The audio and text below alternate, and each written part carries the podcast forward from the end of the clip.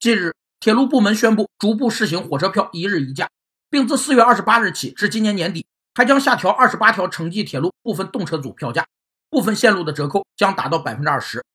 企业根据产品生产营销过程中成本费用变化、市场供求关系调整、竞争情况变化以及其他市场营销环境的改变而主动进行价格调整，以保持价格动态合理化的过程，被称为主动调价。分为提价和降价两种操作。有三个主动降价的原因：一是生产能力过剩导致市场供过于求；二是市场竞争激烈导致企业降价保持或扩大市场份额；三是生产率提高导致生产成本下降，企业通过降价扩大产品的生产和销售。